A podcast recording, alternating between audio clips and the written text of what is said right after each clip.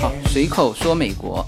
那么这一期呢，我们就继续上一期的话题，聊佛罗里达，聊这个奥兰多，聊到这个佛州的动物。那么我就呃给大家介绍一个景点吧。呃，大家知道这个奥兰多最出名的就是这个迪士尼嘛。那其实它迪士尼又分好几个好几个馆啊，就像加州的迪士尼也有两个馆嘛，一个是叫迪士尼乐园，一个叫迪迪士尼惊险乐园。那么奥兰多的我估计好像是有四个馆。有四个主题乐园，两个水上乐园，然后其中有一个叫做动物王国，就是 Disney Animal Kingdom。那我们是其他的馆没去哈，因为我们在就是加州这边，我们本身就买了联票的，然后离我们家就半个小时，属于就随时什么时候想去都可以去的。我们我们家是怎么去迪士尼的？就是 Yuna 是两点四十分放学嘛。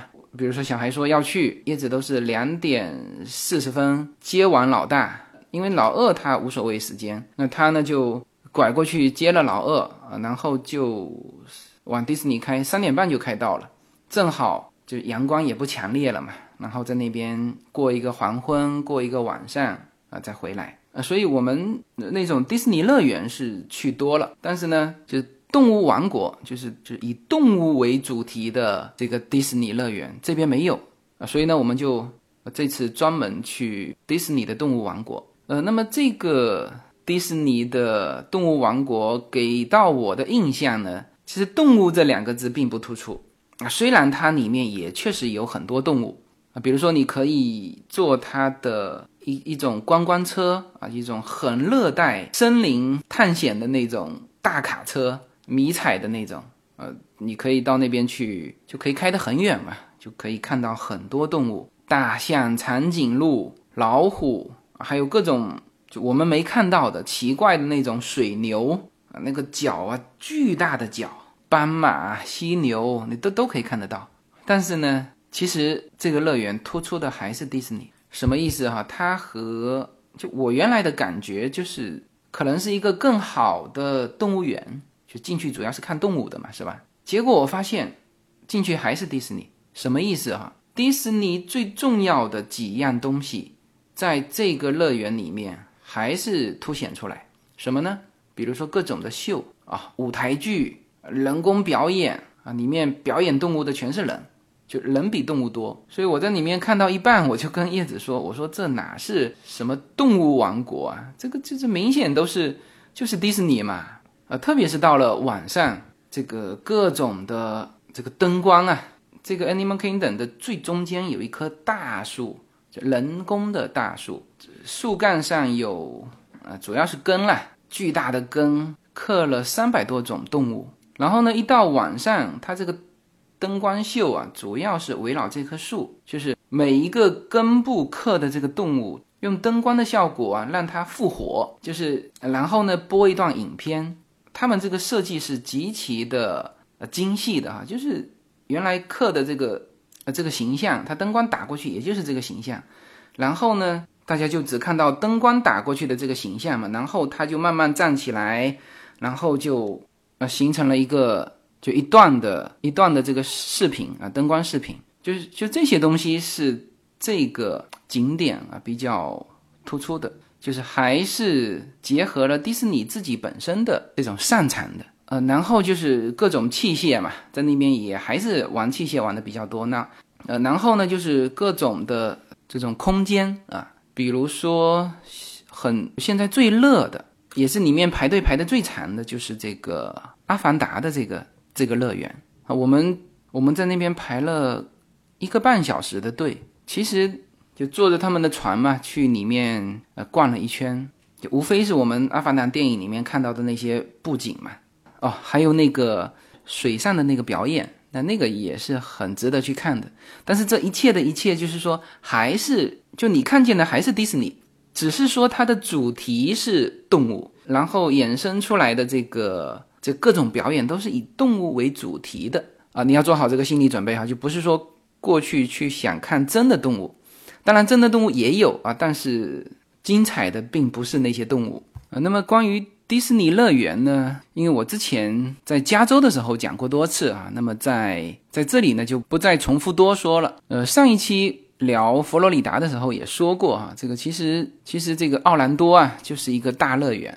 奥兰多除了迪士尼之外，那还有各种各样的呃乐园。然后奥兰多的酒店业也特别发达。然后我们在奥兰多住的这个酒店呢，就它这酒店内部这个设施啊，也是极为完善的。你像比如这个水上乐园，呃，我在奥兰多住了三天吧，那我们住的酒店几乎下面都有一个巨型的这个水上乐园，因为奥兰多热嘛，那么几乎可以做常年的这个水上活动啊，特别是小孩。所以稍好一点的这个奥兰多的酒店啊，都有或者叫中央，或者在旁边就有这么小孩玩的这种水上乐园，很大。那么像这个规模哈，我我们是在加州经常去一个室内的水上乐园，那那个是叫 Great Wolf 大蓝屋嘛，呃，那个水上乐园算是啊，说是加州最大的水上乐园。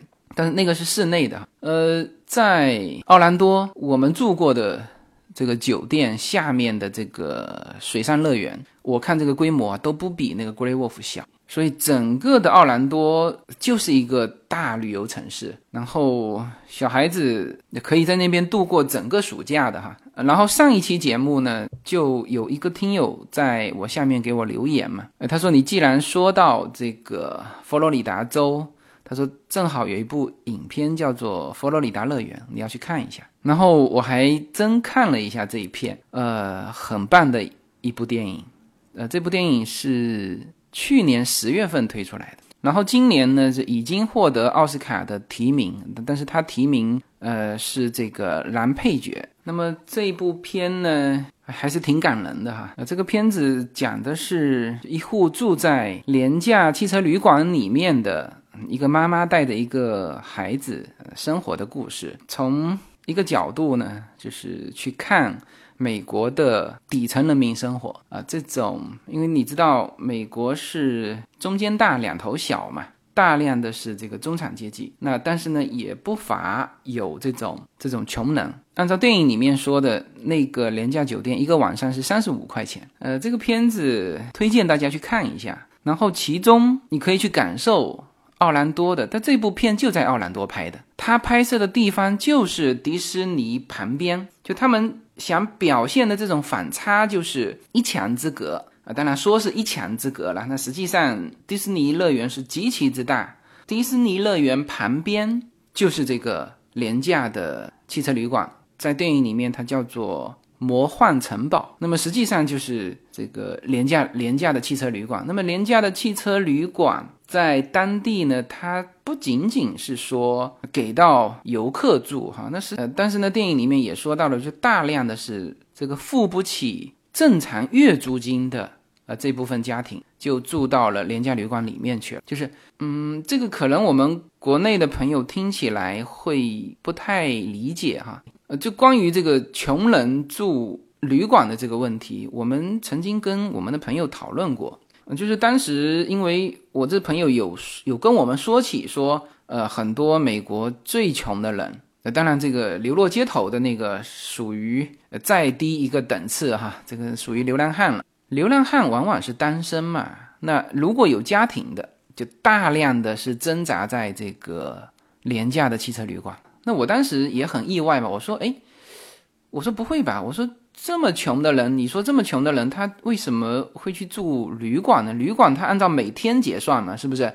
你比如说，你就以这个影片里面的三十五块钱，在奥兰多租金一千块钱，我觉得肯定要比在加州租的好啊，是是吧？加州这个一千块钱拿出去也能住的不错，就是月租金的话，我说他为什么要拆的散散的，一天一天去付那三十五块钱呢？呃，我那个朋友说，他说你不知道。他说：“美国的穷人是真没钱，就是他只能一天一天付那三十五块钱，啊，甚至更便宜嘛。就是他的这个经济周期啊，就是他赚的钱，他拿的就不是什么月薪、什么周薪啊，他就是今天打一点工，明天打一点工，他只能一天一天付得起啊这种旅馆的钱，就他只有这个日结的能力。”我其实就当时跟我那个朋友交流，这个这个交流，我印象当中是两年前了。我当时还是不理解，我说那如果这样，那不是资助他一笔钱？那去哪里社会机构资助他一笔钱？比如说，那无非是差这个一千块钱启动嘛，是不是？呃，你有一千块钱，你就可以住到比较像样的房子里面去。然后呢，你正常的每天不是这个三十五块钱积累积累积累下来，你第二第二个月的月租不就又有了吗？我那个朋友告诉我说，不是这样的，就不是只差这一两千块钱的问题。他说这些人呢，整个的状态他就是处于朝不保夕，没有人敢把房子租给他们。你就算借给他一千块钱，好，这个月的月租他有了，他下一个月月租也未必能够周转得出来。就是说，这些人他的收入情况，他没有办法稳定到每个月去结算。呃，关于他说的这一点，我是理解了好久才能够慢慢理解过来。之后我还看了一个，我印象是香港的一个富豪，就是他当时坚信一个什么信念呢？就是只要能努力。啊，就算是从最底层，也能慢慢爬出来。所以他当时做了一个实验，就是他自己本人哈，这个香港的这个这个企业家，这个富豪，他呢就是完全不用他自己的钱，之前的钱哈，然后呢和香港的最底层的这个平民每天一起去打工，去每天去赚那个一点点的那个，就是靠靠劳动吧。那么去住香港的那种。就胶囊的那个屋子，结果好像试了几个月吧，他最后承认失败了。他说确实爬不出来，就是他每天赚的钱，除了吃饭、付他那个胶囊旅馆的那个钱之外就没了啊。他靠原来的那些这个聪明才智，在这种状态下是完全发挥不出来，因为你就是没法有积累，你每天要吃饭，每天要睡觉，是吧？就是处于这种日结的这种状态。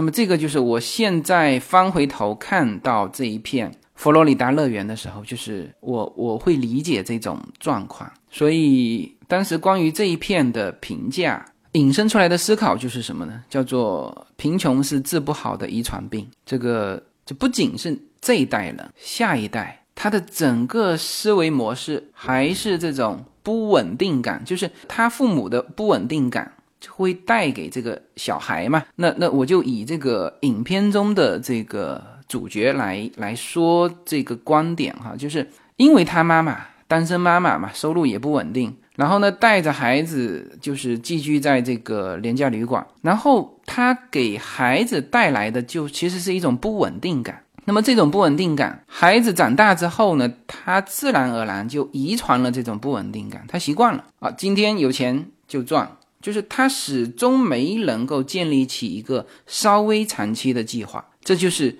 我刚才说到的，从日结到月结，就是你说月结嘛，他要规划嘛，是吧？哎，我至少这个月我要存够下个月的房租，那这这里面要有一个计划，这这当然普通人都能做得到，我们所有的人，中产阶级，甚至是普通的人都能做到，就是手上有一一点点余钱，愿意这样的周转嘛，是吧？但是对于最贫困的人，他们是做不到的。美国也一样啊，所以这一片今年才会有可能提名这个什么奥斯卡这个最佳男配角，就是太多的反差。同样是孩子。一墙之隔，那边的迪士尼乐园里面的孩子是一种什么状态？他这边的孩子是一种什么状态？这就是对比呀，反差呀，是吧？同样都在奥兰多，是吧？奥兰多是一个大乐园，他们所住的这个廉价旅馆名字也起得非常好听，而且他那个旅馆还很漂亮，就大家真的是可以推荐看一下这一片。呃，我们在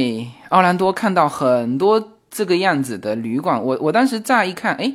我说，好像我们住的旅馆也是粉刷成这种颜色的嘛，就是粉红色。它影片里面的那个是粉红色的，就略带紫色的粉红色啊的一个一个旅馆，是奥兰多常见的这种建筑。但是当然它就没有什么中央的水上乐园啊，什么什么什么都没有，哎。啊，这个廉价旅馆又起了一个非常好听的名字，叫做“魔幻城堡”啊，实际上就是就是一个廉价旅馆。六岁的小女生每天在这个旅馆就当小混混啊，然后又又交往了几个呃同样年级的小孩，然后从小孩的视角去去讲这个故事。确实看起来就是它的画面很温馨，但是画面越温馨，呃，你的感觉的那个反差，你感觉心里的那种沉重就就越震撼。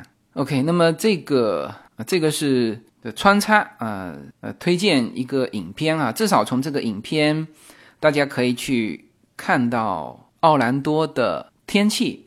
奥兰多的植物，奥兰多的风景啊，就是跟那个影片里面是一模一样的，就在迪士尼乐园旁边拍的。那当然，他拍的是贫民窟哈，拍的是最底层的，属于就略带人文片。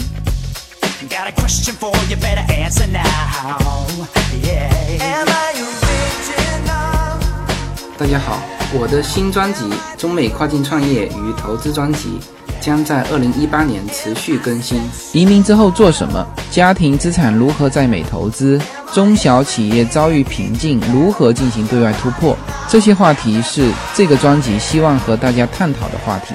自由军将携手美国东西海岸多位成功创业者与投资者，为您细细分析美国的创业与投资环境。讲述中国和美国这两个世界上最大的经济体有哪一些跨境的商业机会，以及有哪一些完全不同的商业环境和经营理念。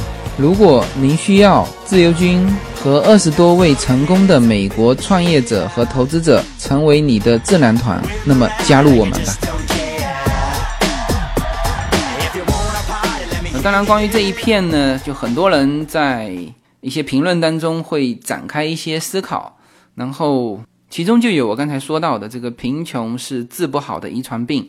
那么有人就说，像这种情况呢，就是要政府介入。那么从影片里面看，这个政府确实就是介入了。那么他们的情况被呃当地社区发现之后，就社区就过来要把这个孩子带走嘛，就社区的这些义工要把这个孩子带到其他的家庭去领养，因为这个时候。作为政府，就是你成人，你有那个也是年轻的妈妈，二十几岁，你有工作能力，你就应该去去工作。但是小孩子你养不活，那我社会来养。所以这个时候就社会就出面了，他需要给到这种孩子一种稳定感。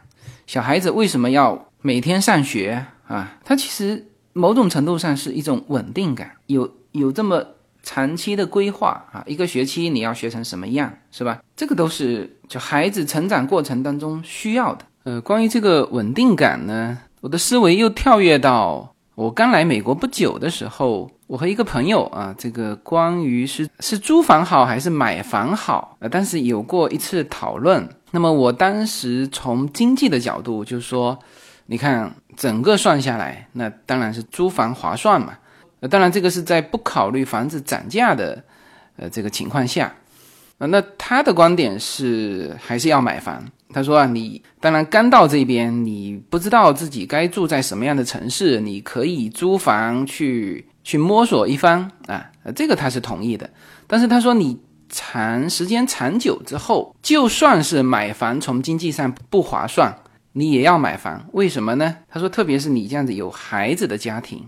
自己的房子会给孩子一种稳定感啊！如果你老是租房子，孩子小是没感觉啊，但是他稍微长大一点，他也会知道哦，这个房子是是不是我的？然后你在租的房子，你基本上不会去装修啊，去倒腾这个房子嘛。那如果是买的房子，你就会往里面不断的投资。那事实上就是稳定了才会这样嘛，是吧？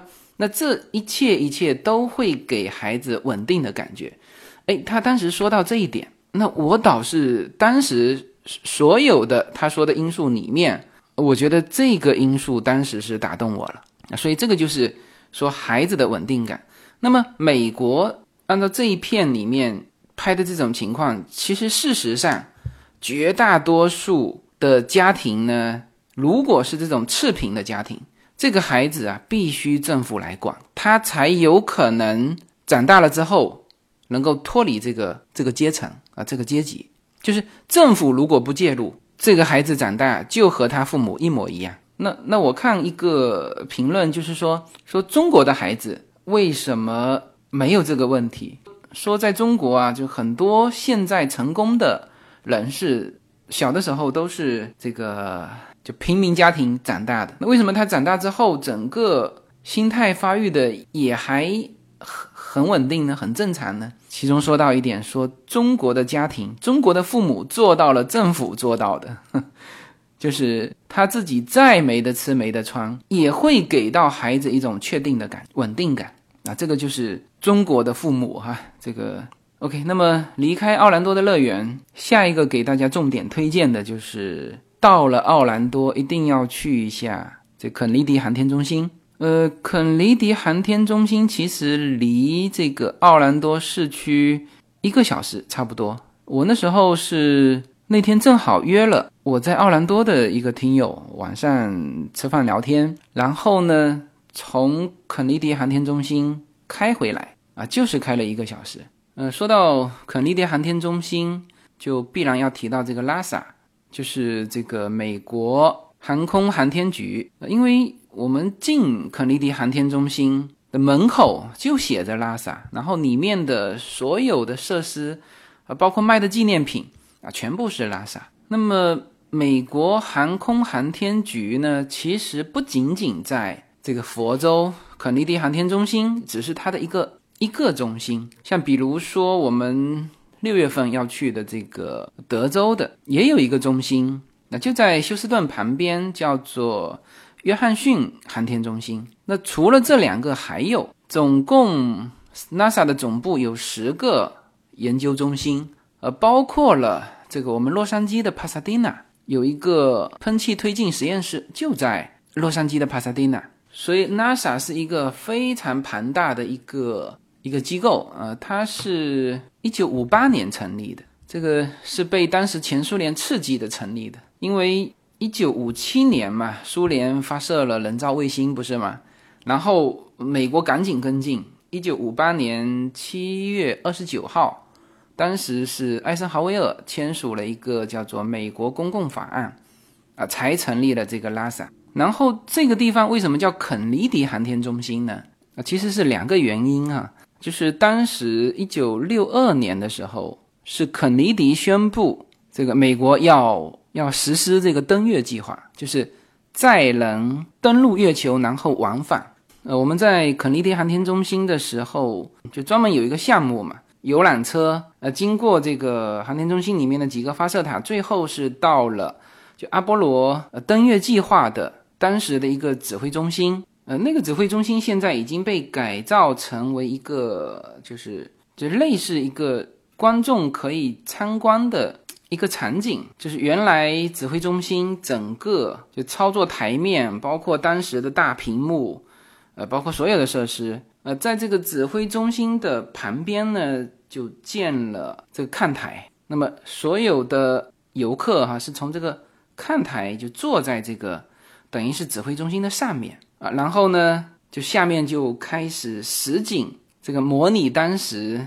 这个火箭发射的情况，就阿波罗登月的时候，这个火箭发射的情况。当时是土星五号好像。那么在进这个屋子之前，就更多的一批一批的人是先在外面等嘛。那我们也在外面等。那这个时候呢，他就开始播这个相当长时间的视频。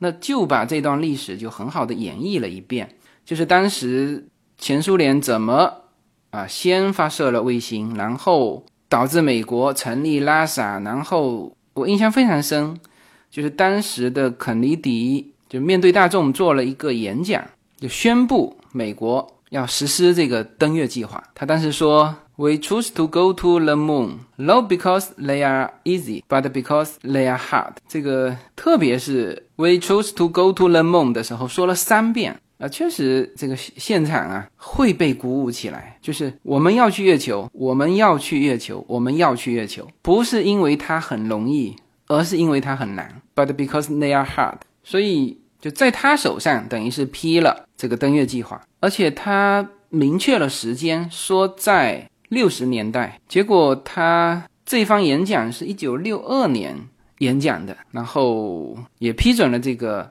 登月计划。结果他一九六三年就被刺杀了，所以为了纪念肯尼迪，就把这个航天中心就命名为肯尼迪航天中心，因为这个航天中心主要承担的就是登月计划。没有什么能够阻挡的向往。人生是一趟旅程，精彩的是沿途的风景。大家好，二零一八年我将继续和大家相遇在随口说美国。这个专辑的播出时间是北京时间的周五下午，每周一期，不见不散。那么大家除了听我的音频节目之外，也欢迎大家登录我的微信公众号，公众号的名字是无限空间。当然，大家还可以关注我的新浪微博和今日头条这两个平台的名字也是随口说美国。移动互联网的神奇之处就是可以把同类的人拉得很近，天涯若比邻，世界地球村。让我们享受这个自由连接的世界吧。盛开着永不凋零。蓝莲花。那么，关于这个登月计划，美国的这个阿波罗登月啊，呃，不仅是在中国坊间呃流传的这个阴谋论啊，这个甚至美国自己这个全球各地吧，都流传着这个阴谋论，就是说美国其实一切都是为了对抗苏联，就是为了让苏联去投更多的钱在。这个航空航天事业上，所以呢，他从公布这个什么登月计划到登上月亮，拍的所有的影片都是作假的。说美国登月的时候拍的那个片是在美国第五十五十一号区这个拍出来的，然后就各种质疑嘛，比如说说月球上是没有风的，但是呢，那个宇航员把美国国旗插在那里的时候，那个旗子啊，居然是。被风吹的有波浪啊，这啪啪啪啪那种啊，这是一个啊。第二呢，我印象比较深的就是说那个脚印，大家记得吗？就我的一小步是人类的一大步嘛，就是那个脚印，就就很多人质疑嘛，说那种脚印那么深嘛，你必须是有泥才踩得出那种脚印，就是。所谓什么叫泥呢？就不是土嘛，就是里面含水分啊。我们知道踩到泥里面会深深的陷下去，是不是？抬起来的时候呢，因为有水分，所以它这个不会恢复，那就是非常清晰的脚印。但是呢，月球上没有水呀，是吧？那这两个是我印象最深的。这个 说美国一切都是在摄影棚里面拍的啊，是为了对抗苏联。就是诱导苏联去把大量的钱花在航天事业上，然后最后经济被美国击败了。呃，甚至美国人都写过一本一本书，很畅销的哈，就是我们从来没有登上过地球。这个一九六。六九年，其实美阿波罗十一号嘛，十一号是登月的，就已经是六九年的事情，一直这个争议维持到现在，就现在还有人说这个美国的当时的阿波罗登月就是拍出来的。然后针对这种大量的争议，这个拉萨美国航空航天局啊也不做任何的解释，就包括刚才说的那两个那么明显的。别人看起来的是漏洞，你这个月球上没有风啊，你怎么会旗子被风吹得啪啦啪啦啪啦的那种，是吧？再加上你月球上没有水啊，你怎么能踩得出这么深的脚印？那么这些问题，拉萨是一概不予解释。但是他做了一件什么事情呢？就是开放，就各个拉萨的这个研究中心啊，给你参观。你像这个肯尼迪航天中心，那是奥兰多除了迪士尼乐园之外最知名的。应该要去的景点，就是每天游客啊是太多了，是吧？就是我我开放你来参观，然后整个参观的过程呢，就是他就把这个实物搬出来给你看啊，比如说什么阿波罗十一号的这个登陆月球的时候用的这个这个登月舱，然后各种的宇航服，然后包括宇航员的日记就笔记，还有就是刚才说到的当时。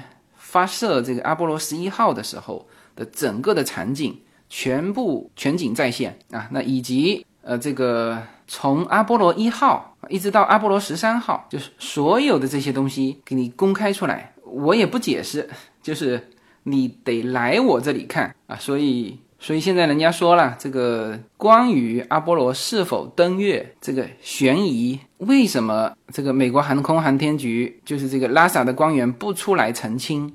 其实是一个很棒的广告，就是你越是炒作，最后呢，就是啊，就越是有人去研究这一摊东西嘛，呃，也是很好的一个科普，然后呢，也是为他的这个呃开放的这个卖票的这些航天中心啊做宣传。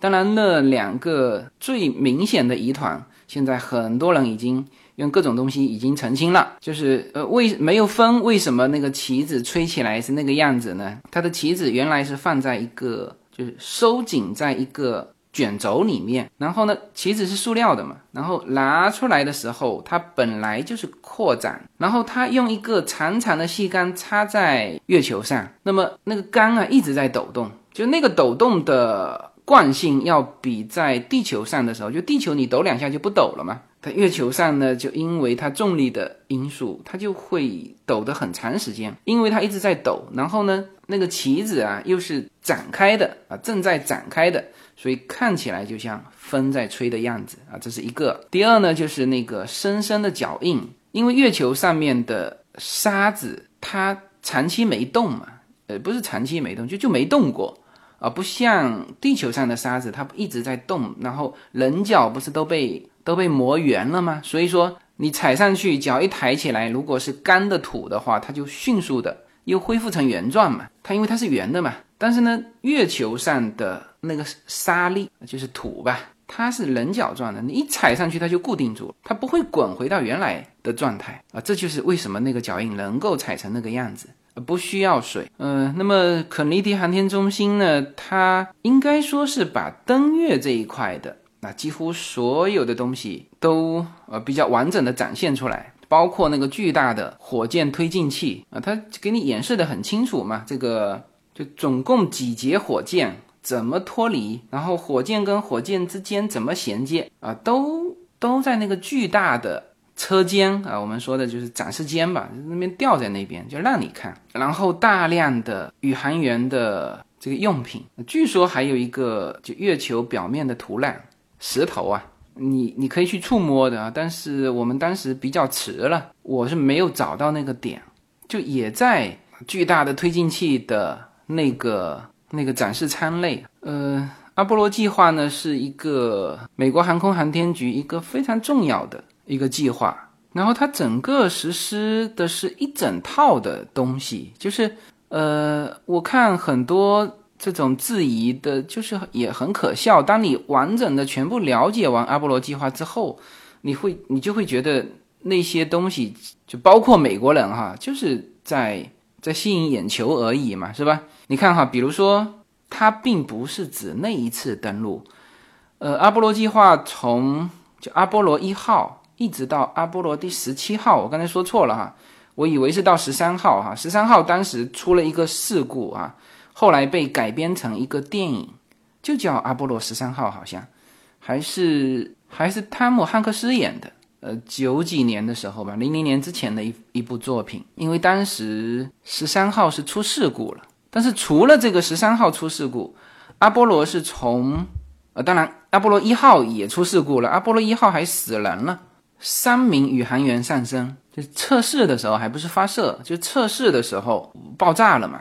三个宇航员全死了，然后呢，就是阿波罗七号，阿波罗七号当时是这个环绕地球一圈啊，没有没有去做登陆，然后八号也是环绕月球，然后到九号的时候就开始做对接了，那么到十一号就是大家所有的焦点针对的就是阿波罗十一号登月的那一系列场景，这是我个人的一小步，也是人类的一大步啊，就那个脚印，各种质疑。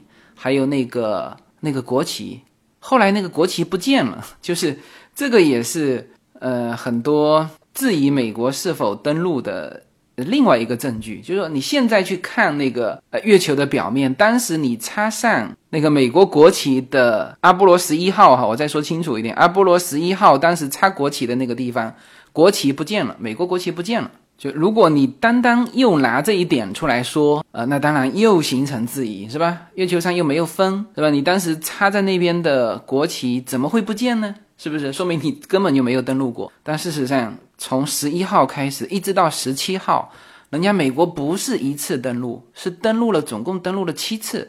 就插上了六面美国国旗，除了第一面不知道去去哪了之外，剩下的五面国旗还插在原地。就是你现在观测月球表面，还能看得到那五面的美国国旗。然后发回来的，就现在发回来的这个照片，这个肯定不是美国独家去发布的。你苏联也可以看得到月球表面啊，你中国现在也有这个能力，不是中国还准备开始呃中国自己的登月计划吗？那肯定是把已经把月球表面给给看得非常清楚了，你也能发现。那五面的美国国旗插在那边，是吧？发回来的照片除了美国国旗，还有它的阴影啊，是吧？就说明这不是图，不是 P 上去的，是吧？然后当然也有很多这种阴差阳错的事件，呃，让人去质疑美国是否到过月球嘛？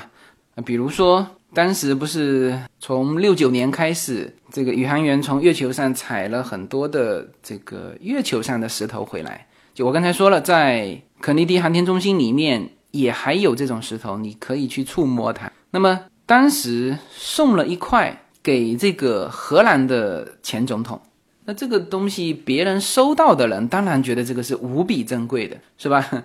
小小的一块，是吧？月球上的岩石，哇，非常珍贵。但是实际上，美国人家采了一大把，哪个航天中心我估计都有哈。但是呢，对于被赠送的人，那肯定是国宝级的这种这种石头了。那么就是这个石头就辗转嘛，就被收进了荷兰国家博物馆。然后后来不是一直针对美国是否登陆过月球这件事情，不是一直质疑吗？到了二零零六年，这个博物馆呢。实在被质疑的太厉害了，然后就把这块石头拿去检测，结果被检测出来这块石头就是地球上的石头，不是月球上的石头。那一下子不是美国登月的这个事情又一个有力的证据，证明他没有登月，是吧？你你送的这个国家领导人送的这个石头都是假的。那后来呢？这个美国方面的说法是我们这块石头确实是从。这个拉萨这边来的，不是说我这个领导人送你的时候就拿一块假的送给你，不是我送给你的时候，我以为是真的，但是呢，采集下来的这个月球的岩石就有几百块，就很多岩石啊被被置换了，就很多岩石是被这个研究人员借回家里之后就换了一块石头进来啊，这是美国的解释哈。呃，OK，那这些只是花絮了，这个大家。可以从各种各样的科普文章当中去寻找这些故事，但是有一样很重要的证明，就是你现在看月亮的时候，除了那第一面的美国国旗丢掉了，剩下的五面还插在那里，这是最有力的证据。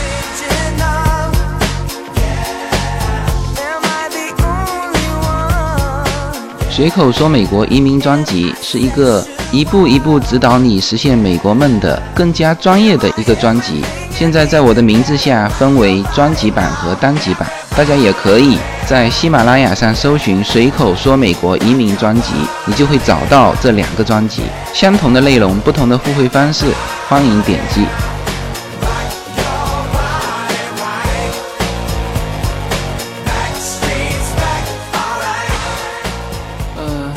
们当时是四月四号去的肯尼迪航天中心。四月二号的时候，这个特斯拉的公司就是 Space X，呃，这家公司四月二号就在佛罗里达州肯尼迪航天中心发射了一颗卫星，通讯卫星。那么当时我们是很想。去看的哈，呃，它这个发射卫星的时候啊，你可以购买门票，呃，它有专门的四个地方可以看火箭发射，有些地方你不用额外的再买票，就是你持有肯尼迪航天中心的这个门票，你就可以看。但有一些地方，就比如说发射台附近的，你要再加个几十块钱啊，就能在那边看这个火箭发射了。当然，其实你你如果不进那个。肯尼迪航天中心在很多地方都能看得见，只是说距离的比较远。你想想看，它是发射卫星、火箭整个上去，它这个和你这个迪士尼放个烟火，周边还那么多地方能看得见，是吧？所以这个，如果你有去奥兰多玩的话，你去稍微去查一查。它是不是你在这肯尼迪航天中心的期间，它是不是有发射火箭啊？它经常发射的。呃，如果有呃，这个场景倒是可以拍一拍看一看。那么，因为四月二号那一颗。是 SpaceX 这个公司发射的，所以呢，特别要说一说这个特斯拉的这个老板啊，这个 Elon Musk 这位极富雄心大志的一个企业家。呃，他除了特斯拉之外啊，现在投入了相当大的精力，就是在做这个 SpaceX 这这个公司。那么他提出了他的星链计划，星星的星，链条的链。那么他这个卫星发上去是干嘛用的呢？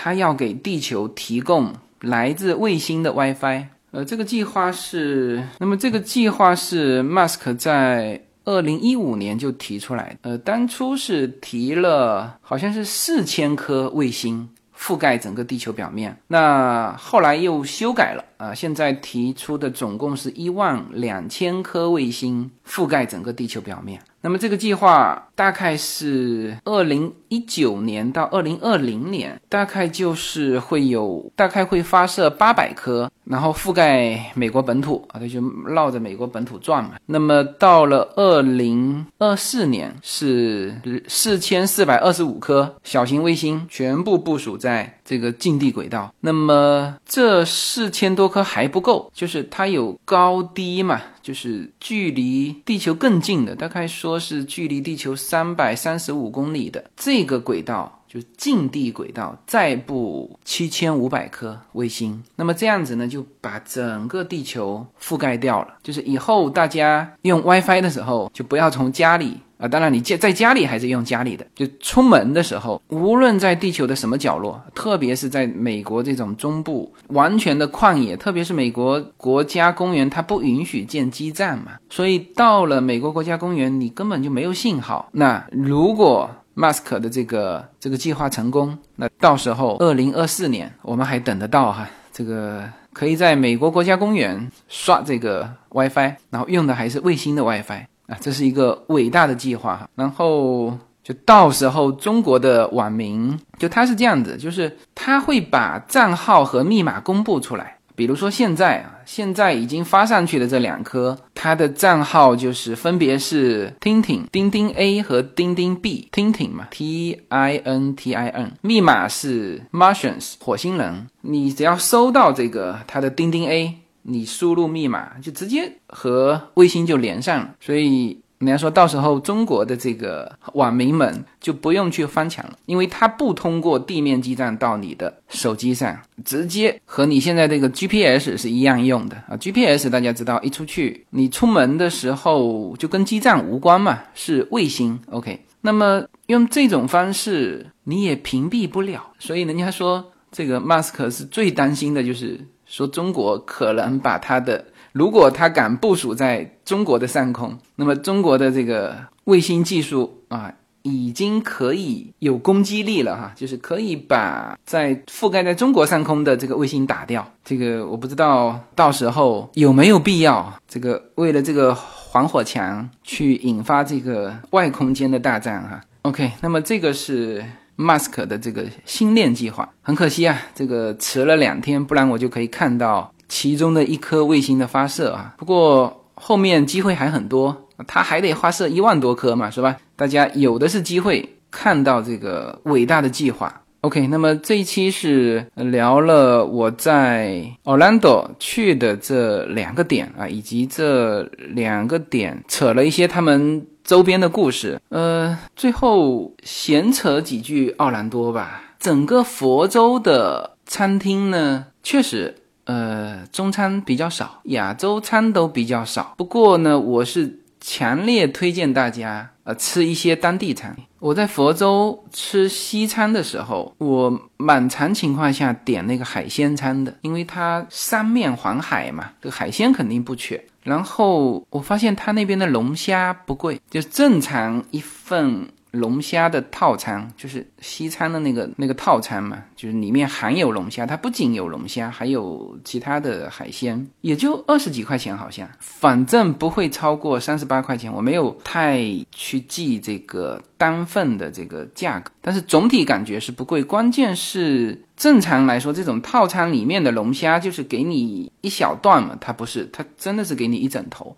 当然，它那种头不是澳洲龙虾那么大个的，但是也不小了哈。这些龙虾呢，就产在佛罗里达州，呃，它叫做就叫佛罗里达赤龙虾。然后这种虾，加州也有卖，呃，就是在正常在加州卖的时候呢，它都已经处理好了嘛，头已经切掉了，就剩下一段的身子。那么正常在加州是六个，就是冰冻在那边卖，就六个一排。呃，像这种赤龙虾，因为平时都是叶子买菜嘛，我也不太清楚这个具体卖多少钱。但是我看他经常买，就每次买回来一片就是六个。就有的时候晚餐的时候哈，我们是一人一头这样吃啊，就是因为它正好都已经切好了嘛。然后叶子经常是放进烤箱啊，直接这个上面撒一些东西就直接可以吃。呃，这个一头也不小哈，它这种。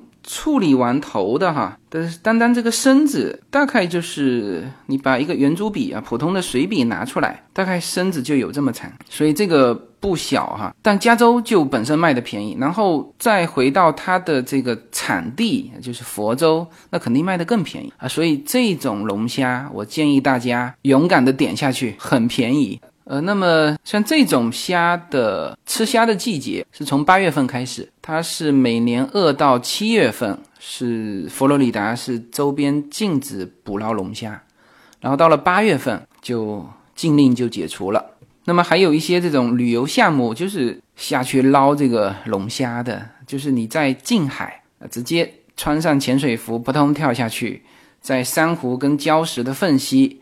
呃，这些虾就躲在里面。当然，你这个要有一整套工具的哈，它是要刺龙虾，刺龙虾，它的那个针是很锋利的。然后捞的时候，就是也是有规定的，不是大虾小虾都捞。但是正常那个时候就已经挺成熟的。但是呃，好像是头部不超过三英寸，呃，头部必须超过三英寸的这个刺龙虾才可以捕捞啊。所以啊，这个顺带说一下吃的，因为这个地方就是特产龙虾。啊，所以大家啊应该去多点一些哦，然后特别说一下哈，就是你吃这个虾不见得是八月份之后才能吃哈，就是你在八月份之前到那边它也有，因为美国很多东西都是冰鲜的嘛，它一捞上来就直接处理完冻在那边，所以基本上像我们现在昨天晚上我们家叶子还买了那个虾。回来吃，就是你还是买得到的。OK，那么这个就是